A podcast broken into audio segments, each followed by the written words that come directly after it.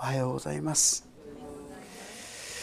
ヘブル書を読んでいきますと大変励まされる箇所が出てくるかなと思うと大変がっかりさせられるですね。そういう箇所もですね続けて出てくるというですね。不思議なこの取り合わせといいましょうか出てくるわけであります。前回は特にですね10章の19節と22節をちょっと読んでみたいと思うんですがご一緒に読んでみましょう。3はい。こういうわけですから兄弟たち私たちはキリストの血によって大胆に誠の聖女に入ることができるのです22節そのようなわけで私たちは心に血の注ぎを受けて邪悪な良心を清められ体を清い水で洗われたのですから全く信仰を持って真心から神に近づこうでは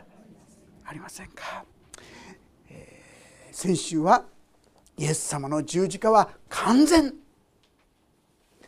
だからもうあなたは何の恐れもなく不安もなく躊躇することなくこの神様に近づこうではありませんか？ご一緒に学んだわけですね。あの神殿にあった幕までがビシッとイエス様が十字にかかったその時に上から下まで本当にそういう不思議なことが起きてまさしく天国への道が開かれたことをはっきりと皆に示してくださったわけです。ですからもう躊躇しないでこの神様に近づこうではありませんかと。23節には約束された方は真実な方ですから私は動揺しないでしっかりと希望を告白しようではありませんか。また互いに進め合って愛と善行を促すように注意しようではありませんか。ある人々のように一緒に集まることをやめたりしないで帰って励まし合い。かの日が近づいているのを見てますますそうしようではありませんかと。皆さん一緒に励まし合いましょう。そして本当に御国を目指していきましょう。このような励ましの言葉がですねずっとあったわけですね。皆さん是非あの落ち込んだ時とか弱った時ここ読んでくださいね。その後はちょっとストップしておいてですね。ここまでをですね何度も何度も読まないことをお勧めしたいと思います。しかし同時に今日の箇所をまた主が語ったこと。このことも心に留め置くことはとても大切なわけであります。26節。もし私たちが真理の知識を受けて後ことさらに罪を犯し続けるならば罪のための生贄はもはや残されてはいません。ただ裁きと逆らう人たちを焼き尽くす激しい人を恐れながら待つより他はないのです。一体ですねここで何を言わんとしているのか皆さん分かりますか？何でこんな言葉が出てくるのか？これはですね実は以前4章の中でもですねちょっと見たことでありますけども4章にはこう書いてあるんですね。4章の中間でありますけどもあなた方のうち一人でも万が一にもこれに入れないようなことのないように私たちは恐れる心を持とうではありませんか？と4章の一節に書いてあったんですよ。万が一にもあんた方とんでもない間違いをしないでほしい。万が一にも天国に入れないなんて。そんなことにならないようにというこう本当に叫びのようなですね神様の思いがこのように鋭く私たちに語りかけてくださるくるわけですよね。これは万が一にも絶対絶対絶対そんなことにならないように。せっかく神様によってもう大胆に神様のもとに来れるようになったんですからあなた方が万が一にもそんなとんでもない状況に陥らないよう気をつけてくださいというですねこの叫び嘆きと言いましょうか。この言葉をですねしっかり耳に留めてそうだ私も互いに善に勤しもうではありませんか御霊の力をいただいて励まし合って天の御国国まで本当にですね共に励まし上げましょうそんな言葉に心を向けたいわけでありますがさあ万が一にもどういう状況が万が一にもなのかそのことをきちんとですね把握しておきたいと思います。まず第一は真理の知識を受けて後とこうあります。これ別な言い方をしますと御霊を受けて後信じた後信じる前はですねはっきり言いますと私たちは見えないんですよ。例えば罪っていうことを一つ取ってみてもね皆さんクリスチャンになる以前の罪の理解と現在の罪の理解は全く同じですって人はちょっと待ってくださいね もう一度ですね神様の光をですね いただいてくださいとちょっと言わざるを得ないかなとこう思います。大体ですねクリスチャンになる前の皆さんの状況ですねまあ私はまああのそんな善人だとか義人だとかは言わないけどまあまあそこそこの生き方をしてたかなって思ってる方が本音はあるんですよね。表面的にはいやいや私はとんでもない生き方してましたなんて言いながらいやでもねそんなひどくなかったよとかですね。ところがですねクリスチャンになって精霊がこれに入ってきますとねそう思っていた自分がいやいやとんでもない生き方してたんだなってそういうことに初めて気づき始めるんですよく言うんですが最近なんかそういうビューガス番組が少ないんですが朝日がバーッて入ってきた時に皆さん誇りを見た時最近この1週間以内に見た人やっぱり皆さんもそうですね。私も昔なんかよくあった気がするんですね。もうバーッと入ってる誇りがもやもや。本当にこんなひどい誇りの世界に生きてるんだろうかってあれじゃもうむせちゃってですね息できないんじゃないかと思うほどに誇りいっぱいでしょ皆さん。知ってますよね？それ一度も見たことないって人いないですよね。あの状態私たちは前はですね何にもないと思ってたらあらここにもここにも。ええー、これが私ですか？こんなこと私は思ってたんですか？こんなことを考えてる私なんですか？ってですねごめんなさいってですね言わざるを得なくなるのが神様から受けてからの自分のを見ることができる罪の姿を見ることができる状況ですね。私もですね、まあ、正直まして、えーと、とクリスチャンになったからといってもこれすぐにそうやって目が開かれてくるわけじゃないんですよ。赤ちゃんでもですね生まれたばっかりの時にはなんとなくね見えてるぐらいなものでね赤が比較的分かるとか言いますけどねそれぐらいにあんまり見えてないんだだんだんだんだん見えてきてですねついに見えるように私自身は正直言いますとクリスチャンというのは洗礼受けてから約2年ほど経ってからでした。それまではあんまり罪のことがよく分からなかった。頭で分かりますよ。泥棒もしたこともあればね。あのもちろん憎んだこともですねみんな信じまえってこう思ったりもしてましたから罪がないなんて言いません。でもそんなにひどくないんじゃないかってですね。もっとひどい人がいくらでもいいじゃないかって思ってましたね。ところが、まあ、私にとって一番最初に分かったのは裁くっていう罪です。え砂漠は雷なんていう言葉があるんですけどね。え砂漠は雷って？頭混乱するかもしれませんがそうじゃないです。人を裁くのは神様だけなんです。正直言って。あんた自分のこと考えてごらんってちょっと言われたらね神様から言われたらドキッとしますよ皆さん。人に言われたらですねあんたに言われたかないって皆さん答えがですね出てくるかもしれませんけども神様に言われたらドキッとですね。そうだよな。確かに私はやってるよなって。そういうことが見えてくるわけですよ。それまではまあ裁きなんて誰でもやってるでしょ。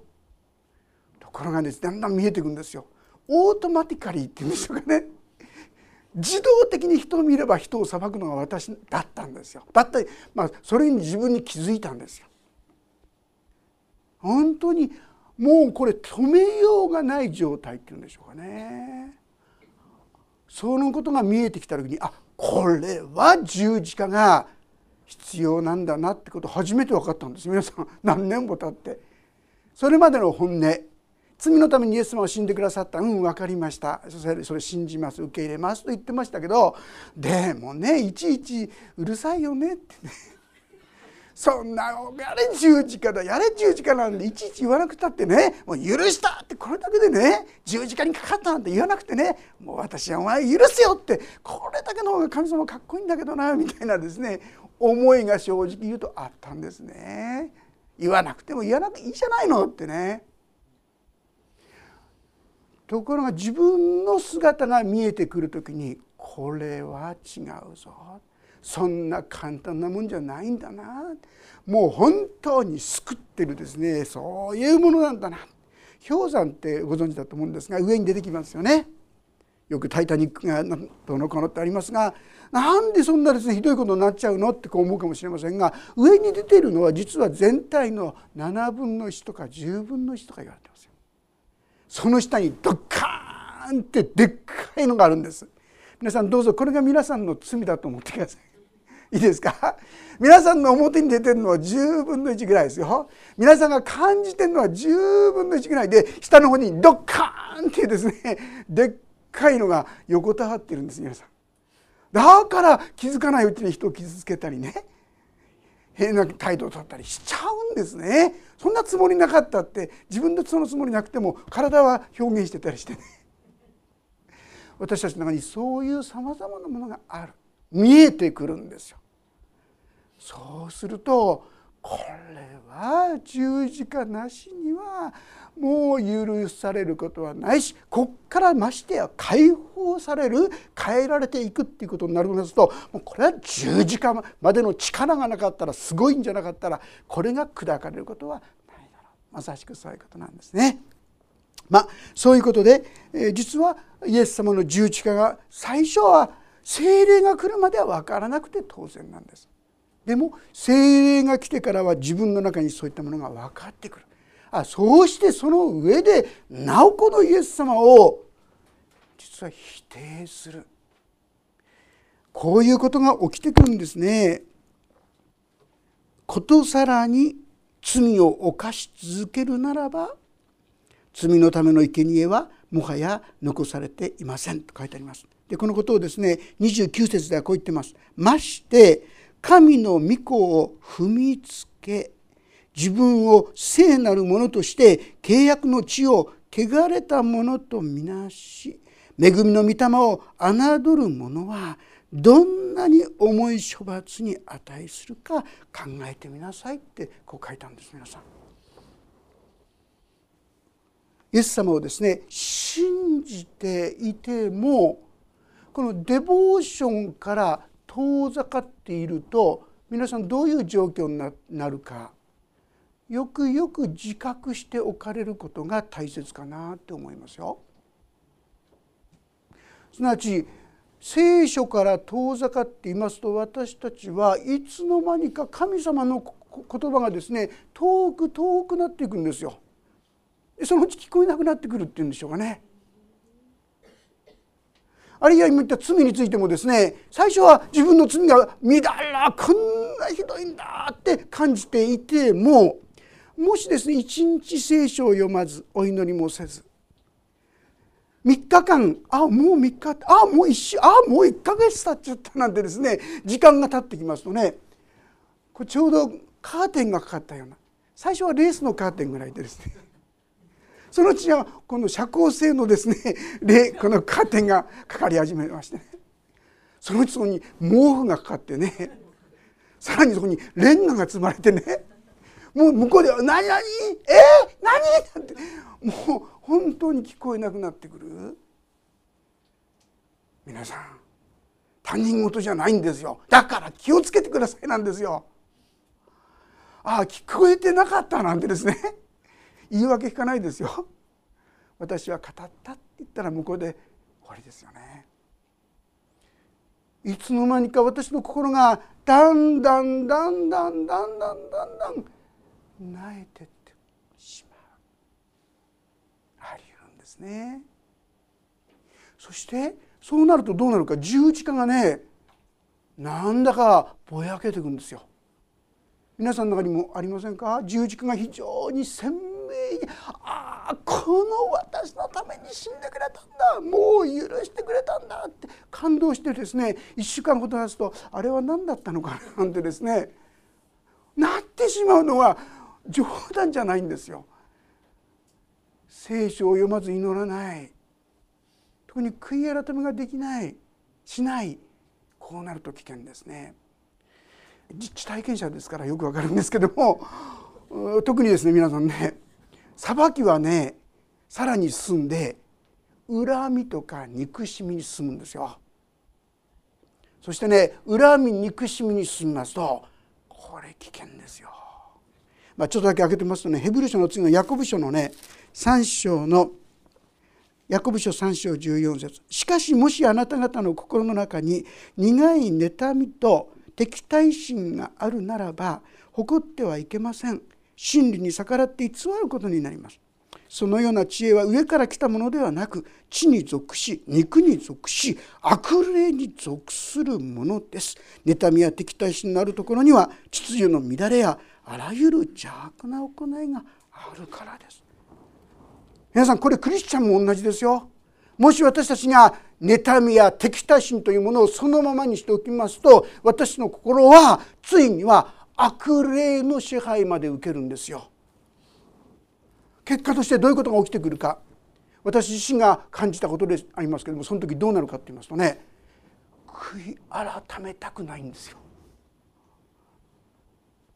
悔い改めることができなくなってしまうんです。それまではね今神様にお祈りしたらいいんですよ告白したらいいんですよなんて言ってますよね。でそれまではまあそうしようと思えばできるんですがもうこの状況までいきますとね私は向こうが謝るならまあ許してやってもいいでしょうこっちからなんてまっぴらごめんっていうですねいうような思いにまで皆さんなっちゃうんですよクリスチャンそうするとどうですか？もうその心は非常に苦しいものになりますよねそして今ここにありますように悪霊の支配まで受けてきますからとんでもない行動やですね感情の支配コントロールを抜けてしまうような状況も起きてくるわけですよ。そしてイエス様なんて関係ねえやっていうような思いにまでも近づいていくんです皆さん。そんなことありえないと思ってるかもしれませんがそういうことが。万が一にもそこまでいかないようにという叫びなんです皆さん。でもやっちゃったらどうしようとかね でもそういうふうになっちゃったらそういう時のためにですね聖書はちゃんと書いたんですよ。ヨハネの手紙の第一2章を開けてみてくださいますか。ヨハネの手紙の第一2章、2章の1節もしよかったらご一緒に読んでみましょうか。第1ヨハネページが465ページ第3版第2版426ページですがえー2章の1節です。ヨハネの手紙の第1、2章1節開けられた方ご一緒に読んでみましょう。3はい。私の子供たち、私がこれらのことを書き送るのはあなた方が罪を起こさないようになるためです。もし誰かが罪を犯すことがあれば私たちには道父の前で弁護する方がいます。義なるイエス・キリストです。神様の御心は私たちがだんだんだんだんそのような罪から離れていくことです。解放されていくこと変えられていくこと清められていくこと。でもでも私たちも私もそのように陥っちゃったんですよね。悔い改めたくない。お祈りができなくなっちゃうんですよ。正直そのことをですね友達にクリスチャンの友達に話したらね友達が一生懸命お祈りしてくれましたね。そしたらまたですね少し祈れるようになってきたんですよ。友達って大事ですよ。祈ってくれる友達って大事ですよ。そして再びですね神様に告白したりですねそういうことができるようになってきたらまた神様と交わりが回復してくるんですが裁きをですね見くびっちゃいけません。恨みや憎しみを見くびっちゃいけません。真剣に早めに早めに手を打つ必要がありますね。風も早めに手を打つ必要がありますが憎しみや恨みも早めにですねもう手を打っていかないと後々大変なことになりますからね。そうしないと万が一にもというこのイエス様に対しての失礼な態度をですねもしかして。でもそんな時はでも取り出してくださる方がいるってことを思い出してください。やっちゃった。あでも取り出してくださる方がいるんだなってですね。さあでもうそういうことで今ここにあるのは知識を受けて後のことだということ一つ。精霊を受けて後のこと。しかしもう一つのことはここにですねことさらに罪を犯し続けるならそのことを悔い改めようとしないならってことなんです。もし皆さん「ああまたやっちゃったどうしようこれ許してくれるんだろうか」大丈夫です。皆さんがそう思うということがすでに神様の見許しの中に悔い改めの心の中に置かれていることですから大丈夫なんですね。はあこんなんで許されるんだろうか。そしたら大丈夫って言ってください。すぐ自分でね。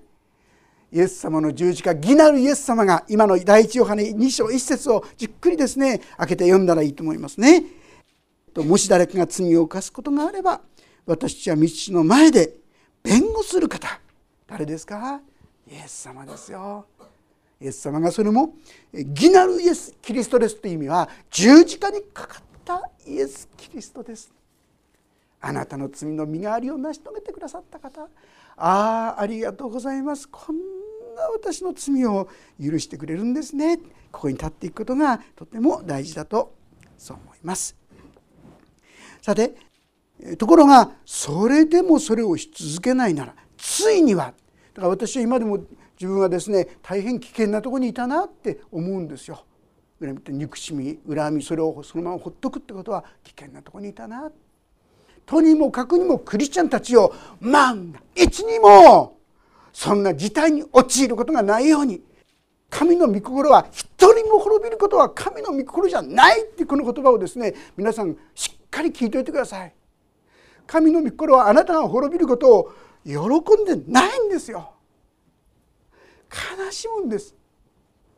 万が一にもそんなとこにそういう状況に陥らないように神は願ってくださっているんだということを心に留めていただければと思います。そうでなければその人には27節ただ裁きと逆らう人たちを焼き尽くす激しい人を恐れながら待つより他ないのです。誰でもモーゼの立法を無視する者は23の証人の言葉に基づいて憐れみを受けることなく死刑に処せられます。これ新明記の17章今まで読んできたところにも書いてありますけども本当に彼らが罪を犯した。誠の神を捨ててですね違うものを拝み始めた。もう証人を確認してそれで即刻殺される。罪とはそういうもんなんだ。ましてこの29節ましてってところに気をつけてください。旧約の時代でもそうだったけどもまして恵みの憐れみの神があなたのためにすでに十字架にかかってそれを許して清めて覆ってくださっているのにこの神の御子を踏みつけ何がキリストだっつってですね。踏みつけ。自分を聖なるものとした契約の地父親があなたの罪をキリストの血はあなたの罪を全ての罪からあなたを清めますってこう言ってるんですがこの罪血をですね大したことはイエス様の血も俺の血も同じだみたいなですねひどいことをなっちゃうんです皆さん。神を恐れない心が私の中に出てくるんですよ。そうするとそんな傲慢な思いが私の中に出てきてしまうんですよ。恵みの御霊を侮る者はどんなに重い処罰に値するか考えてみてください。皆さん考えてみてください。このお方を否定してていいんだろうか？この方に対してこんな態度と取ってていいんだろうか？ああごめんなさい。本当に私は間違ってました。イエス様が十字架にかかってまで私を救おうとしてくれたんじゃないか。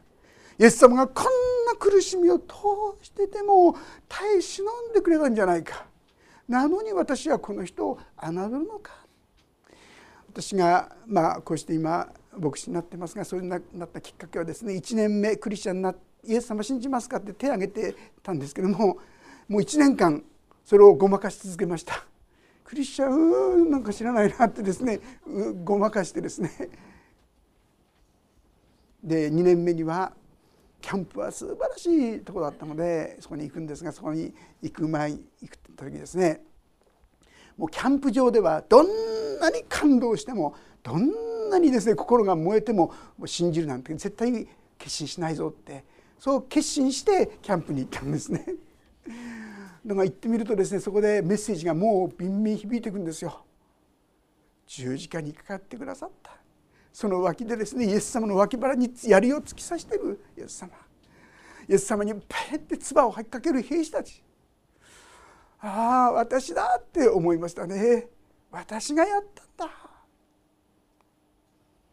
イエス様を信じてもイエス様を公に信じようとしないしそして従おうともしないごまかす。ああこれが私だ私たちがそういうことを平気でやり続けるならどこに救いが残っているでしょうかってお話ですよ。当然だなと思いませんか？そんなことしてたらもうどこにも救いがないでしょう。イエス様はもうあなたのために死んだんだからこれをですねないがらししるダメだよこれはもう本当に本当に尊いもんなんだからこう叫んでいる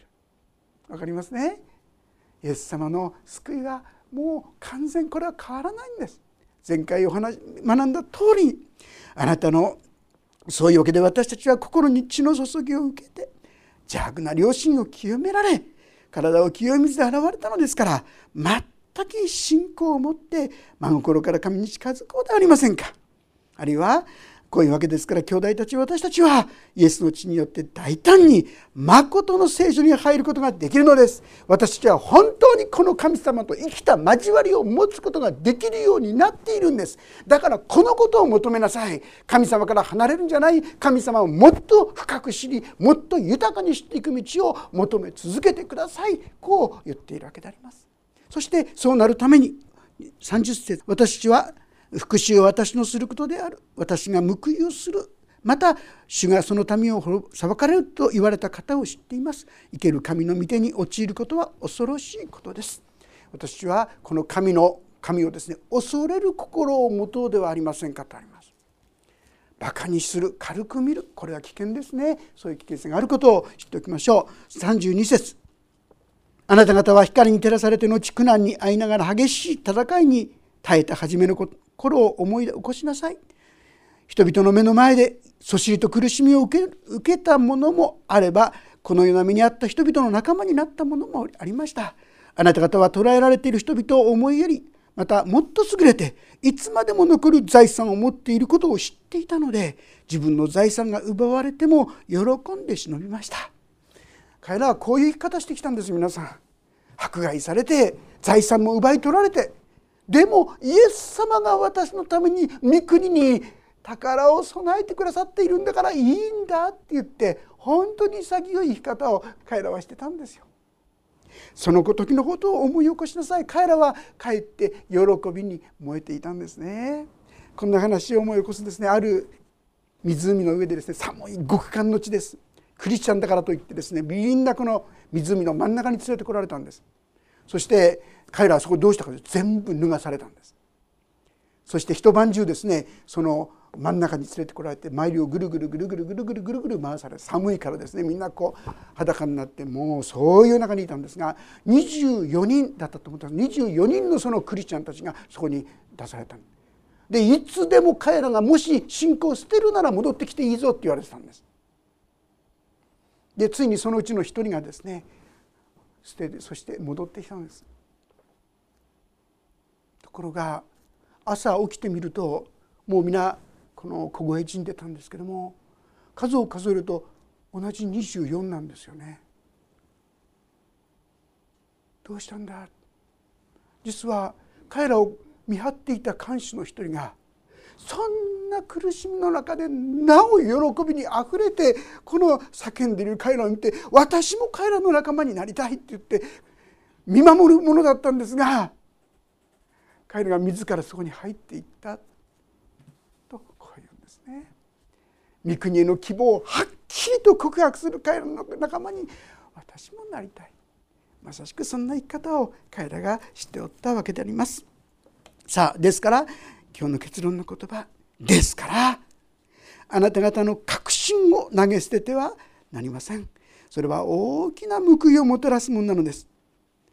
あなた方が神の御心を行って約束のを手に入れるために必要なのは忍耐です。今日のメッセージはここですよ。確信。どうぞそれをですね軽く手話しちゃいけません。これはもう事実なんだから。どんなことがあったってこれは事実なんだから。しっかり握ってこの神の言葉に共に従っていきたい。そう思うんです。必要なのは忍耐。神様はやがて答えてくださる。皆さん最長答えられないものでもですね私に最長待たされるものでもはっきり言った天国なんですね。三国に行ったら本当だってね何もかもが本当だったってはっきり分かるでしょうし。あるいは再臨。再び来られた時に本当だって分かるでしょうし。これ最長です。それ以前にきっと答えてくださると思うんですが私たちは忍耐を持ってこれを待ち望もうじゃありませんか。こういうことですね。もうしばらくすれば来るべき方が来られる。遅くなることはない。私の義人は信仰によって生きる。もう恐れ退くなもし恐れ退くなら私の心は喜ばない。私たちは恐れ退く続いて滅びるものではなく信じて命を保つものです。私たちもこのように告白できたら幸いですね。私も恐れたりします。でももうそれは正直に告白してそこから立ち上がって恐れ退くものではなくてどうぞこれご一緒に読んでみましょう。39節ですね。3はい。私たちは恐れ退いて滅びるものではなく信じて命を保つものです。このように告白し続けていきたいと思います。秘訣は確信を投げ捨てないこと。神の御言葉をしっかりと握りしめること。神が約束してくださったことは必ずそうなると信じきっていくこと。疑いが出たら「そうですまた疑いました不信仰になりました」と告白し続ける。その中できっと神様が私たちも引き上げてくださることでありましょう。お祈りをいたします。恵みの神様あなたがどんなに私たちが御国の民となることを待ち望み期待し喜んでおられることでしょうか。そして同時に滅びるものとなることをどんなに悲しみ何とかしてそれを妨げたいというあなたの叫びがここに記されていることを思います。主よどうか私たちが万が一にもずれてしまってこの恵みの御言葉をないがしろにしてしまって滅びの道を歩むことがないように。主よたとえそこに歩み始めてもまた立ち返ってくることできるように弁護してくださる方に向かって主をお許しください憐れんでくださいと祈ることができるように助けてください。そして私がせっかく備えられたこの恵みをもっともっと自分のものとしてしっかりと受け取っていくことができる我らとさせてくださるようにお願いします。主のこの御言葉がいつもお一人お一人のうちにとどまってくださってそしてこの確信のうちを歩むお一人お一人とさせてくださるようにお願いします御手に委ねます主イエス様の皆によって祈りますアーメンもうしばらくそれぞれに音の祈りをお捧げください